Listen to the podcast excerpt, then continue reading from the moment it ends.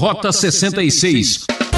É, alguém já disse que para conseguir encontrar a Mulher Maravilha, só o super-homem mesmo. A coisa fica difícil aqui. Como é que entende, como é que a gente faz para entender essa questão?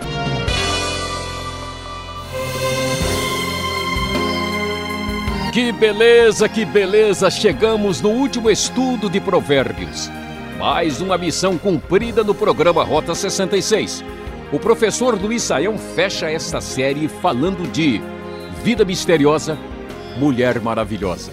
São os capítulos 30 e 31 de Provérbios que terminam com um conselho surpreendente. William Shakespeare tem uma frase muito famosa que diz assim: Há mais mistérios entre o céu e a terra do que sonha a nossa vã filosofia. Se você pensa que sabe alguma coisa, cuidado! Confira nesta exposição a grandeza da vida até nos detalhes mais esquecidos. Eu sou Beltrão e juntos vamos acompanhar essa aula final. Rota 66, chegando hoje ao final do livro de Provérbios. Sim, sim, os caminhos sábios da literatura de Provérbios foram acompanhados pelos ouvintes do Rota 66 e hoje chegamos aos capítulos 30 e 31 e o nosso tema hoje será Vida Misteriosa, Mulher Maravilhosa. Nós chegamos aos capítulos 30 e 31 quando vamos ter o que os estudiosos consideram uma espécie de apêndice, uma parte final do livro de Provérbios, agora chegando a estes dois últimos capítulos. Nós temos aqui, inicialmente, no capítulo 30, o que é chamado dos ditados de Agur, uma pessoa um pouco difícil de ser identificada. E depois nós temos no capítulo 31 os ditados do rei Lemuel e uma descrição da mulher uh, exemplar, tradicionalmente conhecida como a mulher virtuosa, aqui chamada de mulher maravilhosa. E chegando então ao início do capítulo 30, nós vamos ouvir aqui os ditados de Agur. Esse capítulo chama a nossa atenção porque, na verdade, ah, falando da sabedoria de Provérbios, esse capítulo descreve a vida com os seus mistérios. Como é possível, de fato, ter sabedoria? Como é possível receber a palavra divina sem observar os mistérios e as coisas difíceis de entender e insondáveis do mundo de Deus. O texto da NVI começa a dizer o seguinte no verso 2: Sou o mais tolo dos homens, não tenho o entendimento de um ser humano, não aprendi sabedoria, nem tenho conhecimento do santo. Quem subiu aos céus e desceu? Quem ajuntou nas mãos os ventos? quem embrulhou as águas em sua capa, quem fixou todos os limites da terra, qual é o seu nome o nome do seu filho, conte-me se você sabe. Cada palavra de Deus é comprovadamente pura, ele é um escudo para quem nele se refugia. Nada acrescente às palavras dele, do contrário, ele o repreenderá e mostrará que você é mentiroso. Aqui as palavras sábias que surgem começam a falar sobre este mundo de Deus, mostrando o mistério que está por trás da criação e ressaltando o valor da palavra divina. E ele prossegue descrevendo a vida com os seus mistérios. Duas coisas peço que me des antes que eu morra. Esta é a oração dele a Deus. Mantém longe de mim a falsidade a mentira, não me des nem pobreza nem riqueza, dá-me apenas o alimento necessário. Se não tendo demais, eu te negaria e te deixaria e diria: Quem é o Senhor? E se eu ficasse pobre, poderia vir a roubar, desonrando assim o nome do meu Deus. Uma palavra de equilíbrio, pensando nos extremos da vida. Mais adiante, o autor diz: Duas filhas têm a sanguessuga de Dê, gritam elas, querem apenas receber. Há três coisas que nunca estão satisfeitas, quatro que nunca dizem é o bastante: o Sheol, que é o mundo dos mortos, o ventre estéril, a terra cuja sede nunca se aplaca, e o fogo que nunca diz é o bastante. Os olhos de quem zomba do pai e zombando nega obediência à mãe serão arrancados pelos corvos do vale serão devorados pelos filhotes do abutre. Os excessos, o, a falta de bom senso, que é um dos mistérios da vida, porque que o ser humano insiste em fazer aquilo que é indevido, são comentados aqui. E ele prossegue no seu caminho de admiração pela realidade do mundo e diz: Há três coisas misteriosas demais para mim, quatro que não consigo entender. O caminho do abutre ou da águia no céu, o caminho da serpente sobre a rocha, o caminho do navio em alto mar e o caminho do homem com uma moça, mostrando a beleza, o elemento insondável que existe no movimento das atividades dos seres criados sobre a face da terra e também nós vemos o caminho misterioso e insondável do homem com uma moça. Três coisas fazem tremer a terra e quatro ela não pode suportar: o escravo que se torna rei, o insensato farto de comida, a mulher desprezada que por fim se casa e a escrava que toma o lugar de sua senhora. Os efeitos insondáveis e misteriosos da ascensão social são surpreendentes. E esta surpresa não se restringe ao mundo humano. Observe só o passeio do nosso autor pelo zoológico. Quatro seres da terra são pequenos, no entanto, muito sábios. As formigas, criaturas de pouca força, contudo armazenam sua comida no verão. Os coelhos, criaturas sem poder, contudo, habitam nos penhascos. Os gafanhotos que não têm rei, contudo, avançam juntos em fileiras. A lagartixa que se pode apanhar com as mãos, contudo, encontra-se nos palácios dos reis.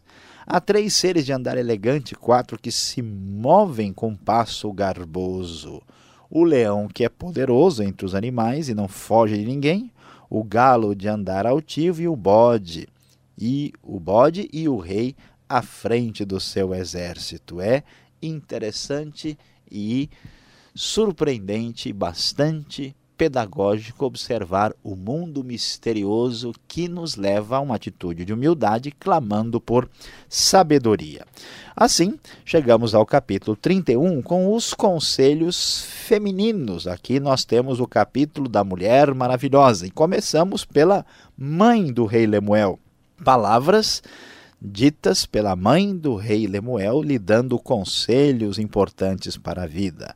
Ela diz para o seu filho: não gaste sua força com mulheres, seu vigor com aquelas que destroem reis. Mulher sábia, mulher virtuosa, diz para tomar cuidado com as mulheres perigosas. A coisa aqui simplesmente pode ter complicações tremendas. Não olhe para a mulher se ela é formosa, porque pode ser coisa perigosa. Esse é o conselho da mãe do rei Lemuel. Não convém aos reis, ó Lemuel, não convém aos reis beber vinho, não convém aos governantes desejar bebida fermentada, para não suceder que bebam e esqueçam do que a lei determina e deixem de fazer justiça aos oprimidos. Dê bebida fermentada aos que estão prestes a morrer, vinho aos que estão angustiados, para que bebam e se esqueçam da sua pobreza e não mais se lembre da sua infelicidade. O conselho dela, ó, cuidado com os seus limites e você deve tentar ajudar aqueles que estão em dificuldades. Erga a voz em favor dos que não podem defender-se, seja o defensor de todos os desamparados. Erga a voz e julgue com justiça, defenda os direitos dos pobres e dos necessitados. Como bom conselho maternal, a ênfase está em ajudar aqueles que precisam de ajuda. E finalmente chegamos ao verdadeiro texto da mulher virtuosa, mulher exemplar, mulher maravilhosa. Provavelmente o foco principal desse livro voltado para a sabedoria é estabelecer aqui a figura de uma mulher ah, completa no seu sentido virtuoso e uma mulher que personifica a sabedoria, que está muito mais próxima das atitudes concretas e objetivas do que na mera abstração distante. Diz o texto: uma esposa exemplar, feliz quem a encontrar. É muito mais valiosa que os rubis, como é o caso da própria sabedoria. Seu marido tem plena confiança nela, nunca lhe falta coisa alguma. Ela só lhe faz o bem e nunca o mal todos os dias da sua vida. Escolhe a lã e o linho e com prazer trabalha com as mãos. Como os navios mercantes, ela traz de longe as suas provisões. Parece uma mulher executiva de nossos dias, com tantas atividades e tanta produtividade. Antes de clarear o dia, ela se levanta, diz a NVI, prepara comida para todos de casa e dá tarefa às suas servas. Ela avalia um campo e o compra com o que ganha planta uma vinha, entrega-se com vontade ao trabalho, seus braços são fortes e vigorosos. Administra bem o comércio, seu comércio lucrativo e a sua lâmpada fica acesa durante a noite. Nas mãos segura o fuso e com os dedos pega a roca, acolhe os necessitados e estende as mãos aos pobres. Não teme por seus familiares quando chega a neve, pois todos eles vestem agasalhos. Faz cobertas para sua cama, veste-se de linho e de púrpura. Seu marido é respeitado na porta da cidade, onde toma assento entre as autoridades da sua terra. Ela faz vestes de linho e as vende, e fornece cinto, cintos aos comerciantes. Reveste-se de força e dignidade, sorri diante do futuro. É muito interessante esta mulher, mulher virtuosa, mulher maravilhosa, mulher exemplar. É uma mulher que tem todas as qualidades voltadas para uma boa esposa, que sabe lidar e cuidar bem do marido, que é responsável pelos seus filhos e pela sua casa e que mantém uma atividade profissional impressionante com bastante atividade, com bastante trabalho e de uma maneira extraordinária. Interessante que a ideia de que a Bíblia enfatiza apenas uma atitude de uma mulher absolutamente distante da realidade, uma mulher tipo capacho, não aparece nem de perto nesse texto de Provérbios. E, além disso, ela mostra outras qualidades extraordinárias para o seio da família e da sociedade. Ela Diz o texto, fala com sabedoria e ensina com amor. Cuida dos negócios de sua casa e não dá lugar à preguiça. Seus filhos se levantam e a elogiam, seu marido também a elogia, dizendo: Muitas mulheres são exemplares, mas você a toda supera. A beleza é enganosa e a formosura é passageira, mas a mulher que teme o Senhor será elogiada, que ela receba a recompensa merecida e as suas obras sejam elogiadas à porta da cidade. Falando em vida misteriosa, o mistério está de fato diante de nós. E muitas vezes o relacionamento entre o homem e a mulher é muito misterioso. Mas Deus nos apresenta aqui o conselho bondoso, um conselho inclusive para as mulheres. A mulher feliz e mulher elogiada não é a mulher distante do lar, nem é a mulher inoperante e preguiçosa, mas a mulher que consegue ser uma cidadã operante, que desenvolve suas atividades e se realiza na sua vida pessoal, mas também que trabalha com afinco para manter o bom relacionamento e a vida familiar na sua relação com o marido e com os filhos. E ao contrário do que enfatiza e exige nossa sociedade superficial, aquilo que parece ser mais importante que a beleza e a formosura, aqui perdem o seu valor e a sua postura primordial. A verdadeira sabedoria, a verdadeira razão para a mulher ser virtuosa e maravilhosa é porque esta mulher conhece a Deus, ela teme ao Senhor. Mulher virtuosa não é apenas a que é formosa, mas sim a mulher que teme ao Senhor, essa é mulher maravilhosa.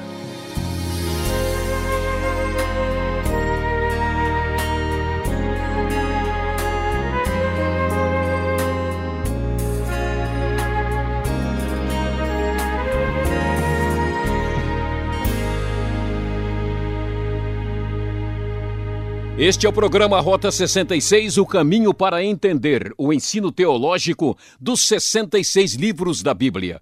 Estamos concluindo a série Provérbios. Hoje, capítulos 30 e 31. Tema: Vida misteriosa, mulher maravilhosa.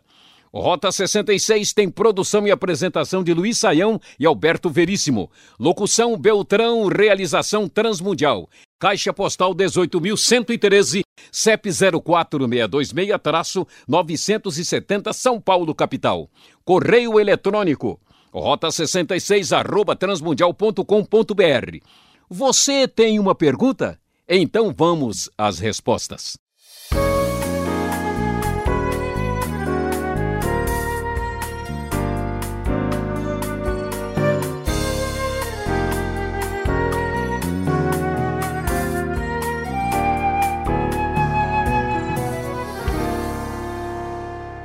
Muito bem, Saião, chegamos agora com as perguntas no último capítulo aqui de Provérbios, último programa, capítulos 30 e 31. Parabéns, mais uma etapa vencida aqui na nossa trilha pelo Rota 66.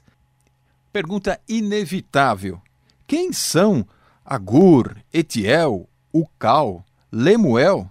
De onde vêm tais nomes estranhos que aparecem aqui nos últimos capítulos de Provérbios? Pois é, pastor Alberto, de fato esses nomes são estranhos e diferentes. O Agur aqui, chamado filho de Jaque, pode ficar tranquilo que não é nenhum francês aqui. Esse Agur talvez fosse um sábio, a gente não tem certeza absoluta e a gente vê que uma das possibilidades aí da palavra oráculo é ser entendida como o nome de um lugar, que seria Massá.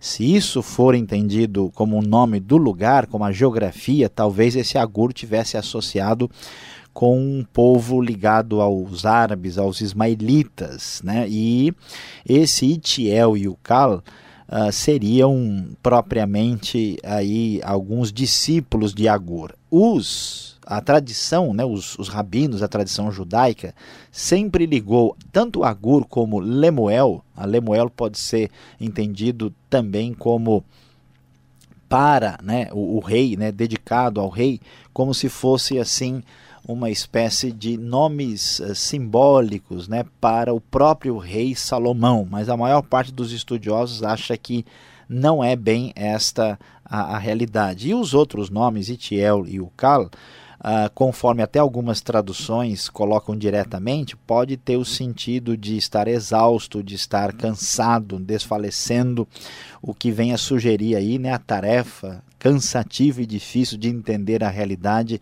na busca da sabedoria. Então, em resumo, é possível, é muito provável que sejam nomes de não israelitas e que tenham também um uh, significado aí com os seus nomes uh, representando o, a ênfase do texto que está sendo discutido.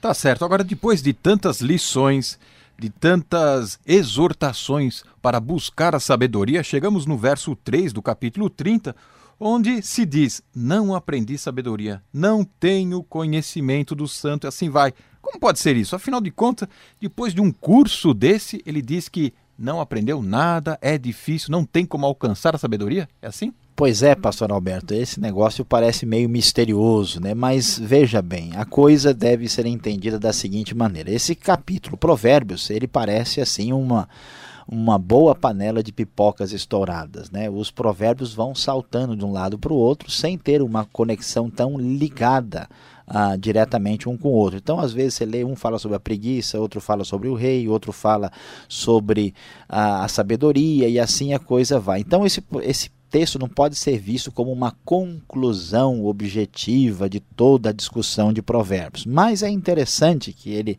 de qualquer forma, é colocado no final. O que ressalta para nós que uma das facetas importantes da sabedoria é reconhecer os limites do ser humano para entender os mistérios e a realidade da vida. Uma vez que a gente descobre isso, a gente tem uma atitude mais humilde para com a vida. Afinal de contas, vale apenas aqui é, lembrar né, as palavras e o ensino do nosso grande, famoso uh, estudioso da filosofia, o senhor Blaise Pascal, né, que dizia com razão que quando a gente uh, ter, tem certeza do conhecimento né, e tem certeza de que sabe, a gente não sabe coisa alguma. Né? Quando a gente começa a conhecer, a gente chega à famosa conclusão que ele chegou: uma coisa eu sei, que nada sei. Então, ter sabedoria, ter reconhecimento das suas limitações. É, parece que o desespero aqui de Provérbios mostra que ele de repente corre para a natureza para buscar a sabedoria. E veja só, ele coloca nos versículos 25 até 28 do capítulo 30 que ele busca nos animais encontrar essa sabedoria.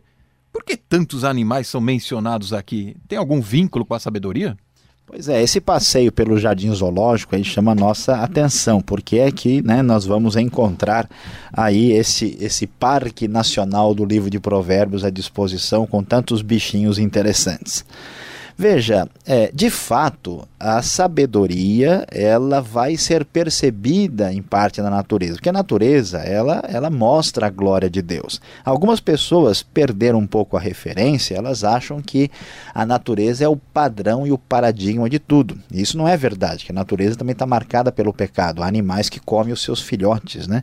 E não é por isso que nós vamos fazer a mesma coisa, porque é uma coisa natural maconha, veneno de cobra, tudo isso é coisa natural, mas a gente sabe que faz mal, né? portanto a gente mantém distância. Agora, por outro lado, nós vemos a natureza mostrando a glória de Deus e a natureza tem algo extraordinário, ou melhor dizendo, em termos cristãos, a criação tem elementos, elementos extraordinários, que é exatamente o fascínio que ele percebe. Né? Olha, um bicho tão grande e poderoso, olha um bicho pequeno, como é que a formiga consegue ser do jeito que ela é? O coelho né, vai parar na panela de tanta gente, puxa, mas como é que ele vive né, naqueles penhascos e consegue? Então, esta, esses detalhes da criação divina são de tirar o chapéu, soltar uma grande exclamação e perceber a sabedoria divina na criação. Bom, agora vamos falar de alguns dos nossos heróis chegando até a Liga da Justiça. A Mulher Maravilha existe mesmo? Veja só, a mulher ela é menosprezada, às vezes ela é idealizada. Qual é a proposta bíblica para a mulher? Existe então essa tal de Mulher Maravilha? Pois é, pastor Alberto. É, alguém já disse que para conseguir encontrar a Mulher Maravilha só o super-homem mesmo. A coisa fica difícil aqui. Como é que entende, como é que a gente faz para entender essa questão? De fato, historicamente, a mulher tem sido menosprezada ou idealizada. Nós vemos gente, até na música popular, às vezes colocando a mulher como a essência da realidade a ser procurada, que é muito melhor ser mulher do que ser homem ou qualquer outra coisa. E em outros contextos, vemos a mulher sendo menosprezada, sendo discriminada, maltratada e colocada como criatura inferior. Tudo isso é bobagem e está fora de foco. Ao contrário do preconceito histórico que se tem com relação à literatura bíblica, a mulher na Bíblia, ela é vista como alguém feito à imagem e semelhança de Deus, que tem dignidade própria, que é igual ao homem em termos da sua essência.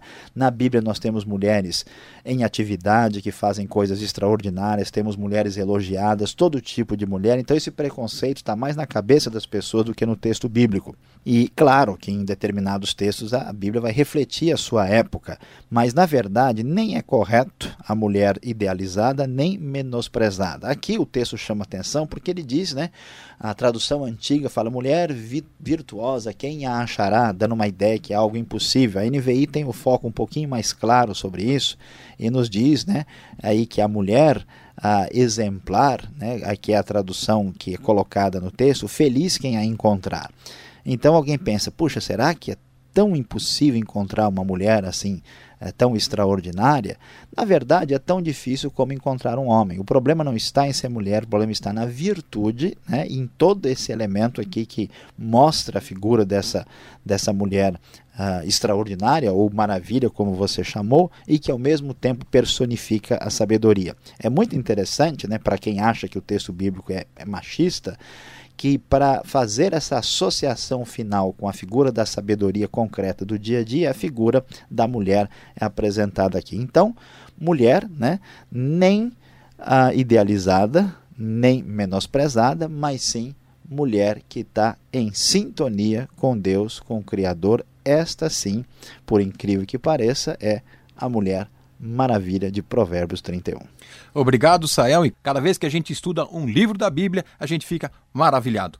Você continua sintonizado. Vem agora a conclusão do estudo para você.